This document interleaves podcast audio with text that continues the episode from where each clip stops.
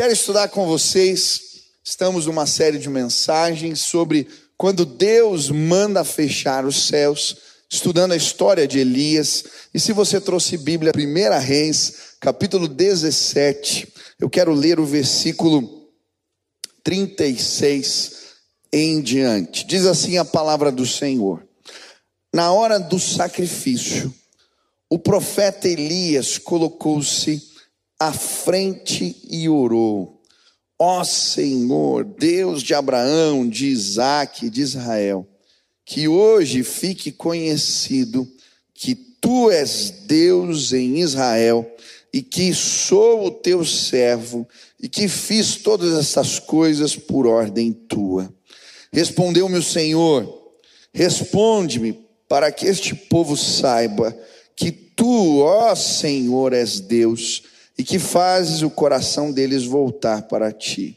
Então o fogo do Senhor caiu e queimou completamente o holocausto, a lenha, as pedras e o chão, e também secou toda a água na valeta.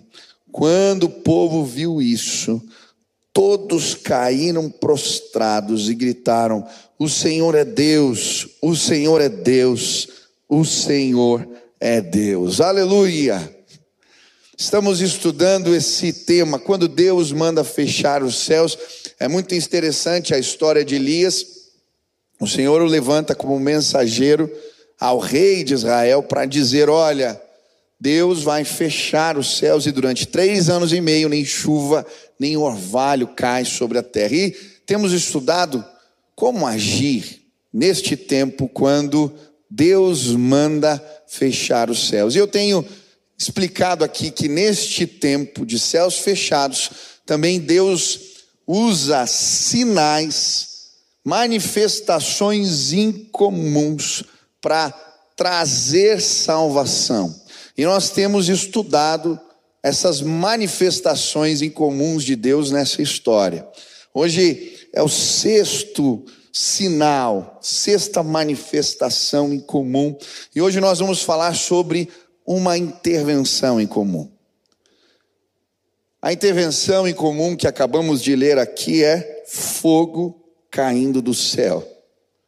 Elias ora e Deus faz fogo cair do céu que consome o sacrifício. Isso por si só é um sinal uma manifestação em comum, e o texto vai nos mostrar que o intuito dela é trazer salvação. O versículo 39 mostra isso. Vai dizer que quando o povo vê o sinal, eles vão todos caem prostrados e começam a gritar: O Senhor é Deus, o Senhor é Deus e o Senhor é Deus. Eu creio que Deus vai manifestar os sinais deles nesses dias que estamos vivendo neste tempo para trazer salvação. Quantos creem nisso? Eu creio, tenho pregado aqui que uma grande colheita vai acontecer nos próximos dias e os sinais de Deus vão estar presentes. Mas o que me chamou a atenção aqui nessa história é que o cenário que a Bíblia nos apresenta aqui é um cenário de guerra espiritual, de batalha espiritual. E os sinais de Deus se manifestam neste contexto aqui. Em primeiro lugar, é muito clara esta guerra, esse embate espiritual, porque há dois lados. Se você ler o texto, Baal e Avé, Elias e Acabe, Jezabel, você vai ver um embate contínuo acontecendo. Os profetas de Baal e de Azera e o profeta verdadeiro, o profeta de Deus. E a Bíblia vai nos mostrar que o povo estava dividido neste embate. Por conta da perseguição religiosa, por conta desta guerra que estava havendo espiritual, o povo estava confuso. E eu creio que nós estamos vivendo tempos assim, de grande batalha em guerra espiritual. Se você prestar atenção nos sinais dos tempos, você vai perceber a iniquidade em todos os cantos do mundo virando lei. Não é só no Brasil, em tantos cantos. Cada hora chega uma notícia, iniquidade.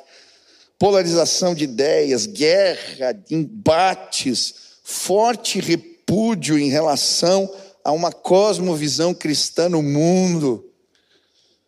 O amor de muitos na igreja se esfriando. Nós estamos vivendo um tempo de guerra, de batalha espiritual. Mas, pastor, como que a gente vence esta guerra? E aí que eu entendo que os sinais de Deus precisam se manifestar. Eu creio, os sinais de Deus vão se manifestar entre nós. E hoje o que eu queria te ajudar a entender é que nesses embates espirituais, Deus usa sinais para mostrar a verdade. Mas, pastor, qual é a minha parte? Como que nós devemos nos posicionar, segundo a palavra de Deus, nesses embates, nesse tempo de guerra espiritual? Qual que é o nosso papel ou quais são os princípios que devem nortear a nossa ação? E o primeiro princípio é o confronto com a verdade. É muito interessante o cenário aqui porque no versículo 17 começa dizendo assim: Quando viu Elias, disse-lhe Acabe, viu Elias, é você mesmo o perturbador de Israel.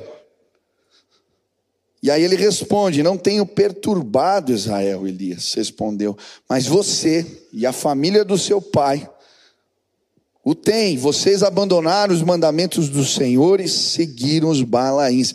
É muito interessante porque esta saudação é muito incomum. Acabe chama Elias de o perturbador da casa de Israel. E é interessante porque essa palavra, dentro de um contexto da casa de Israel, tem um significado diferente do que para nós. Talvez perturbador seja o seu vizinho para você. Aquele que liga o som alto, né, e faz festa. E talvez você tenha um vizinho abençoado.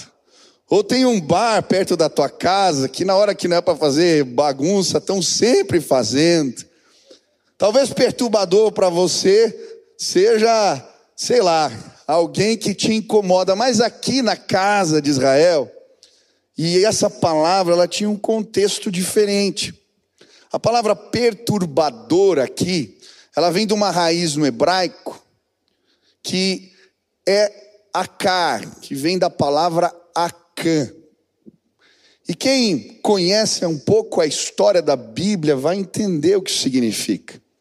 A palavra de Deus vai nos mostrar no livro de Josué, no capítulo 7, que o povo de Israel estava numa guerra, num embate, numa batalha. Eles queriam invadir as fortalezas de Jericó.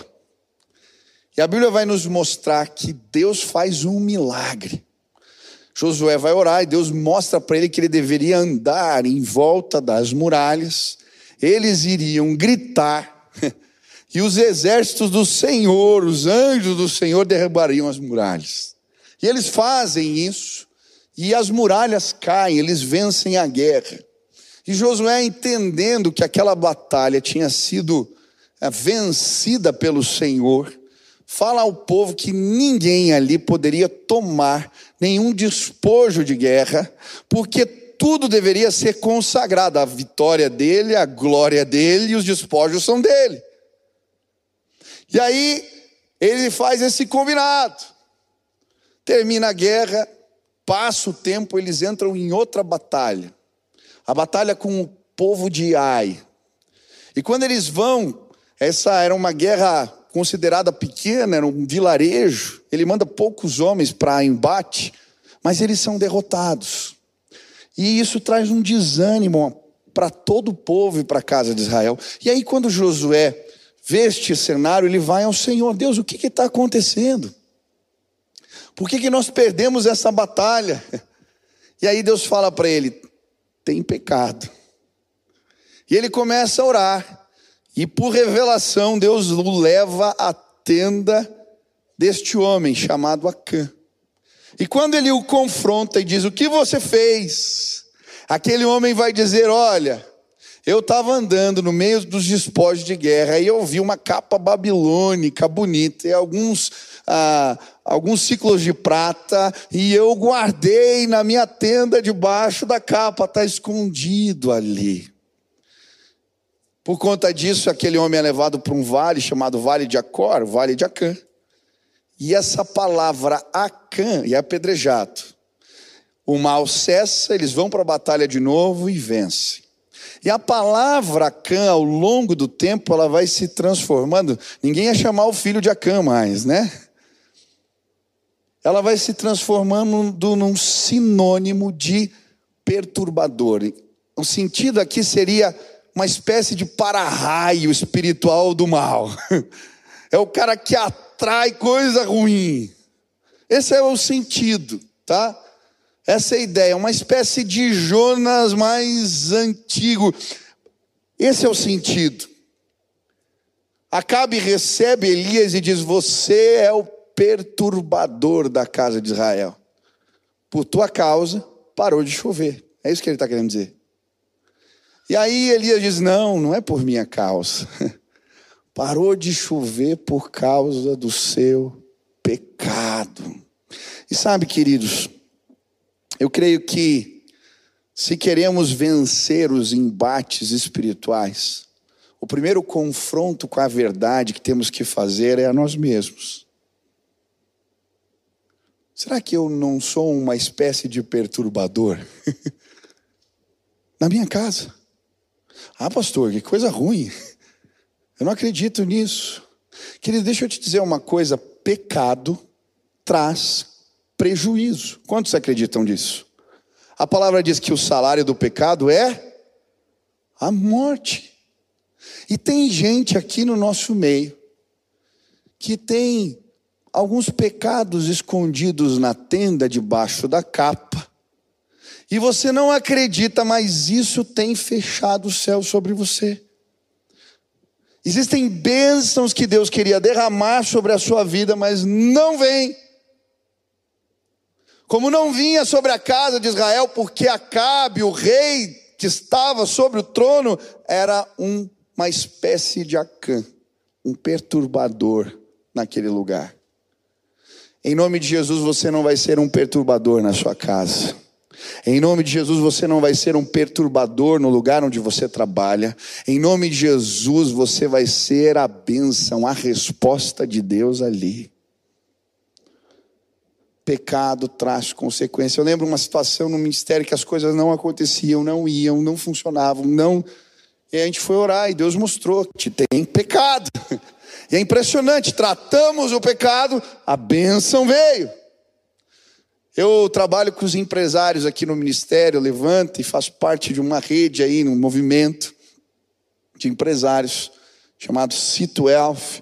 E eu conheci um empresário nesse movimento muito piedoso, um homem de Deus, ele tem uma rede de, de transportes, e muito bonito o testemunho dele. E ele contou para mim uma história que me impactou. Ele falou: Michel, eu tinha durante um tempo uma fábrica de vassouras. E um dia, um o rapaz lá que cuidava do comercial, ele atendeu um cliente e a gente ia atrasar o fornecimento das vassouras. E ele inventou uma história. Mentiu, falou que a máquina tinha quebrado. E aí, passou alguns dias, a máquina quebrou. A gente não sabia da mentira. E aí, mandamos chamar o técnico. Ele veio, fuçou a máquina de cima a baixo e não achou problema. Passou mais um tempo e eu tinha que retomar a produção. E aí eu, eu liguei para os caras que fazem a manutenção lá fora do país, os técnicos de fora, para ver se eles achavam problema. O cara veio de outro país, fez a manutenção na, na máquina e não achou nada. E aí, esse rapaz que tinha contado essa mentira falou para o líder do setor dele, puxa, e eu inventei essa história que a máquina tinha quebrado e ela quebrou. E o cara era crente, o que, que você fez? Falou, vamos lá na máquina agora. Pegou o cara, foi até a máquina, você vai pedir perdão para o Senhor, porque essa empresa é consagrada a Deus. E nós vamos orar, e eu vou ligar e a máquina vai funcionar. O cara fez a oração, pediu perdão, se arrependeu. Aquele senhor crente orou pela máquina, eles ligaram e a máquina voltou a funcionar na hora. Quando ele me contou essa história, eu falei: Meu Deus, quantas bênçãos estão represadas, talvez, na sua vida, por causa de pecados não tratados. Meu irmão, hoje eu queria, em nome de Jesus, a gente está numa batalha espiritual, quantos creem nisso? Mas a gente só vai vencer se nós voltarmos para a nossa tenda e tirarmos de lá todo o pecado oculto, tudo que está coberto. Em nome de Jesus, não seja tolerante com o teu pecado. Não seja. Confronte-o com a verdade de Deus. E a bênção do Senhor vai vir sobre a sua vida e sobre os seus em nome de Jesus. Quantos creem nisso? Eu creio confronta. A palavra de Deus vai dizer que a verdade do Senhor liberta. Olha o que diz João 8. Vós tendes por pai ao diabo e quereis satisfazer os desejos de vosso pai. Ele foi homicida desde o princípio e não se firmou na verdade, porque não há verdade nele. Quando ele profere mentira, fala do que lhe é próprio, porque é mentiroso e pai da mentira. E se você ler no mesmo capítulo, no versículo 32, ele diz: E conhecereis a verdade, e a verdade vos libertará. Quantos querem vencer batalhas espirituais? Deixa eu explicar como é que o inimigo trabalha. O inimigo, ele é o pai da mentira, diz a Bíblia. E ele trabalha lançando sementes de engano no nosso coração ele lança mentiras, meias verdades, sofismas.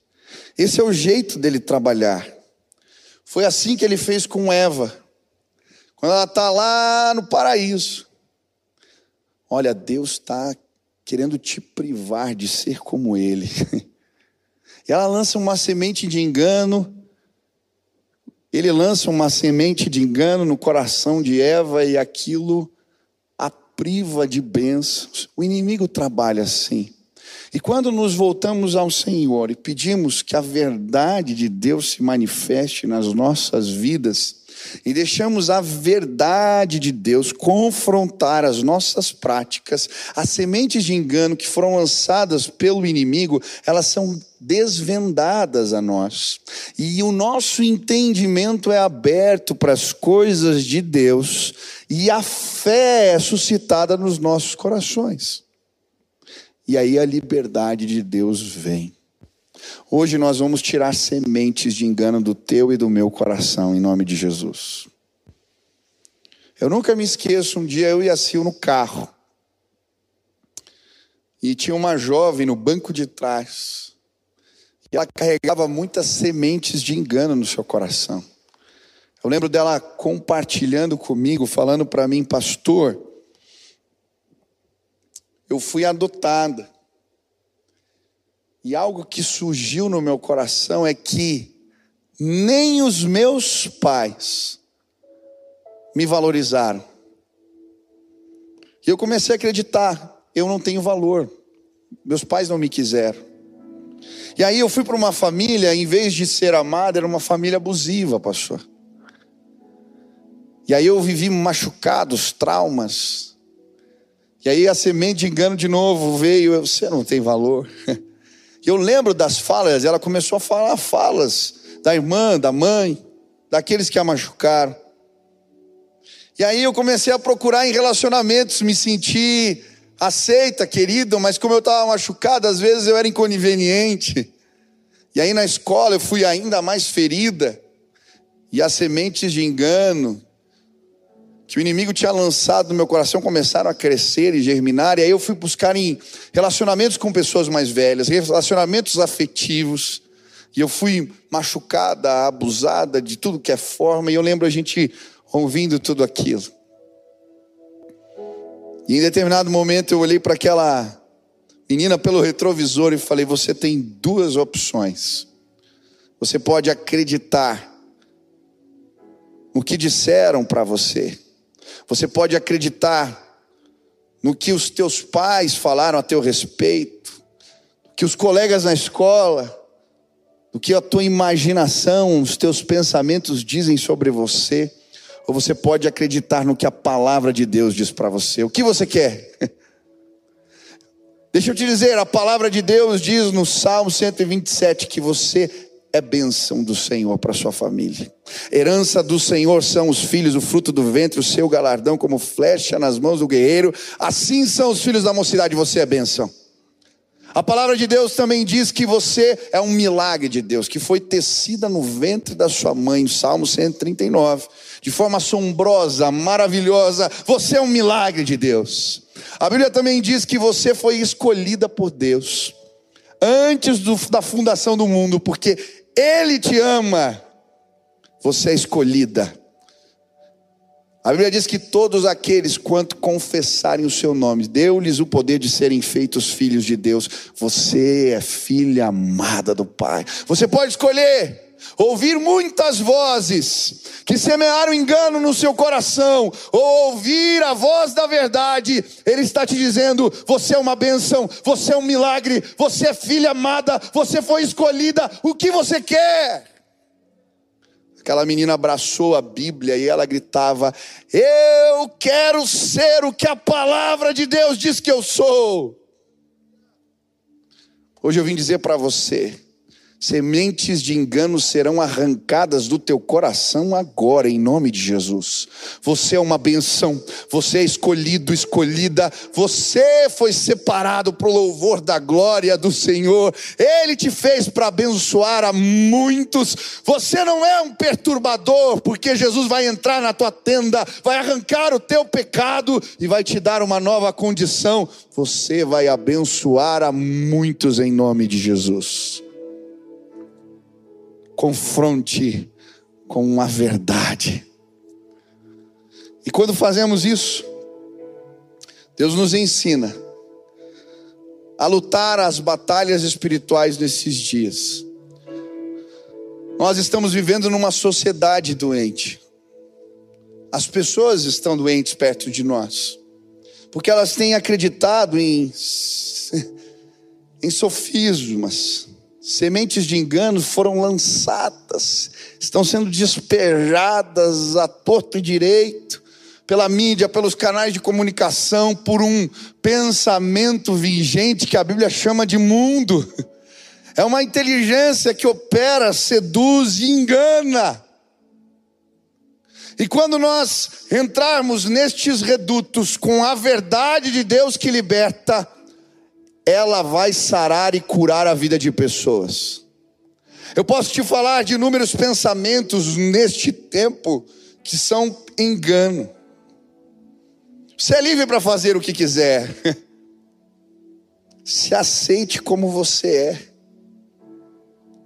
Não existe certo e errado, existe o certo para mim e o que é certo para o outro.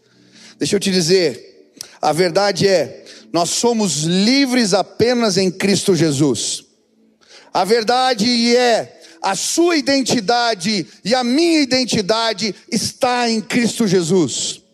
A verdade é que Deus pode estabelecer as leis dele nos nossos corações. Nós precisamos confrontar com a verdade, mas pastor, como fazemos isso? Lembre, eu quero deixar dois princípios e eu vou terminar. Quantos querem ver a salvação de Deus chegando, os sinais de Deus se manifestando? Primeiro, a gente confronta com a verdade em amor. A Bíblia vai dizer em Efésios 6, versículo 11 a 13, que a nossa luta não é contra carne nem sangue, mas contra poderes e autoridades, contra os dominadores deste mundo das trevas, contra as forças espirituais do mal nas regiões celestes. A tua luta não é contra pessoas, é uma batalha espiritual. Segundo, as nossas armas são espirituais. 2 Coríntios 10 diz: Porque andando na carne não militamos segundo a carne, porque as armas da nossa milícia não são carnais, mas sim poderosas em Deus para destruir as fortalezas, destruindo os conselhos e toda altivez que se levanta contra o conhecimento de Deus, e o levando cativo todo entendimento à obediência de Cristo. Sabe como nós vencemos esta batalha? Ela não é contra pessoas. Então pare de brigar. Não é contra pessoas. A nossa batalha é espiritual. E as armas que nós usamos são espirituais. Eu lembro meu pai em alguns embates que eu vivi, ele falando para mim: Filho, se você tentar usar as armas da carne, você vai perder. Porque com as armas da carne, os outros são muito mais experientes do que eu e você. Mas se você usar as armas do Espírito, a verdade de Deus vai continuar libertando pessoas. A visão que Deus me deu foi de uma grande colheita. Eu creio, uma grande colheita vai acontecer nos próximos dias. Quantos creem nisso? Eu creio, sinais de Deus vão se manifestar entre nós. Mas sabe como nós vamos participar dessa colheita, vencer essa batalha, vencer esta guerra? com as armas do Espírito. Quando foi o aniversário da igreja, eu peguei o meu carro e eu vim para cá. Vim dirigindo e perguntando para o Senhor: Deus, é aniversário da igreja. O Senhor me mostrou que uma colheita vai acontecer. Como ela vai acontecer? E enquanto eu estava dirigindo, Deus me mostrou algo. Eu via como ondas de som batendo nas casas, nas janelas, e as pessoas iam descendo, e uma grande multidão começava a vir para cá. Uma grande multidão começava a vir para cá. E eu creio, um movimento de adoração e oração vai começar nesta igreja, e as multidões estão vindo, porque Deus preparou uma grande colheita para nós. Essa semana no ministério eu compartilhei a gente começou a orar e pedir, Deus nos mostre como isso vai acontecer, e foi tão lindo. A gente pôs um louvor e cada um ficava orando.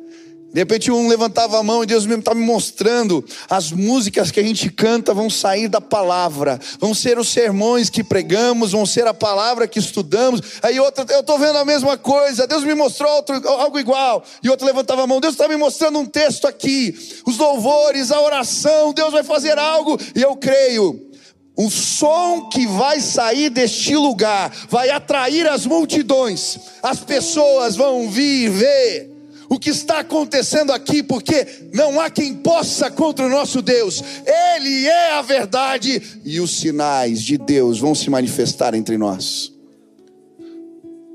Quando as pessoas virem fogo caindo do céu, elas vão se prostrar, como naqueles dias, e dizer: o Senhor é Deus, o Senhor é Deus, o Senhor é Deus. Nós vamos para a batalha, somos meninos inexperientes, lutando contra gigantes. Eu vejo eles indo para as faculdades cheios do Espírito Santo. Quem pode parar um menino assim? Eu vejo pessoas simples, estagiários indo para os seus empregos, falando com os seus chefes ah, talvez ele tenha mais argumento e conhecimento do que você. Mas eu vejo homens e mulheres cheias do Espírito Santo saindo deste lugar, e os sinais de Deus vão acontecer entre nós. Deixa Deus confrontar teu coração hoje. Ele vai mostrar a verdade a teu respeito. E nós vamos ver a glória de Deus. Em nome de Jesus.